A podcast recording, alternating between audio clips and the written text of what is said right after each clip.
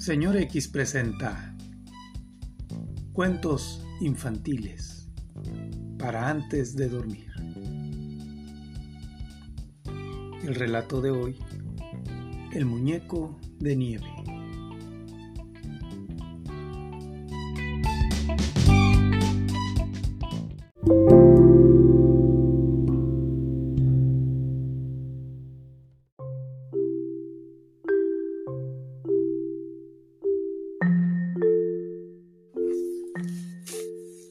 La tormenta de nieve cesó al fin, dejando una blanca y mullida alfombra en las calles del pueblo.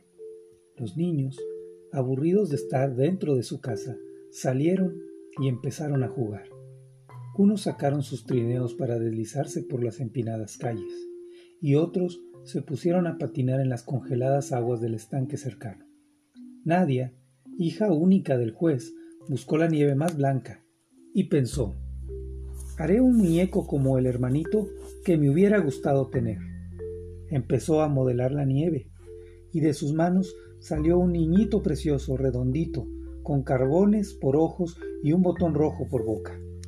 La pequeña estaba feliz con su obra, y el muñeco se convirtió en su inseparable compañerito de juegos durante todos los días de aquel largo invierno.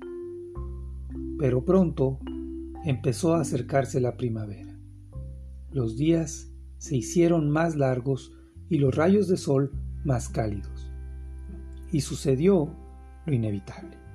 El muñeco se derritió, sin dejar más rastro que un charquito de agua, dos carbones y un botón rojo. La niña lloraba entristecida. Un anciano, que pasaba por el lugar, le dijo dulcemente, no llores, niña. Disfruta la primavera. Ya volverá el invierno y harás un nuevo muñeco de nieve. Al escucharlo, la niña sonrió y corrió a jugar con sus amigos. Colorín colorado, este cuento se ha acabado.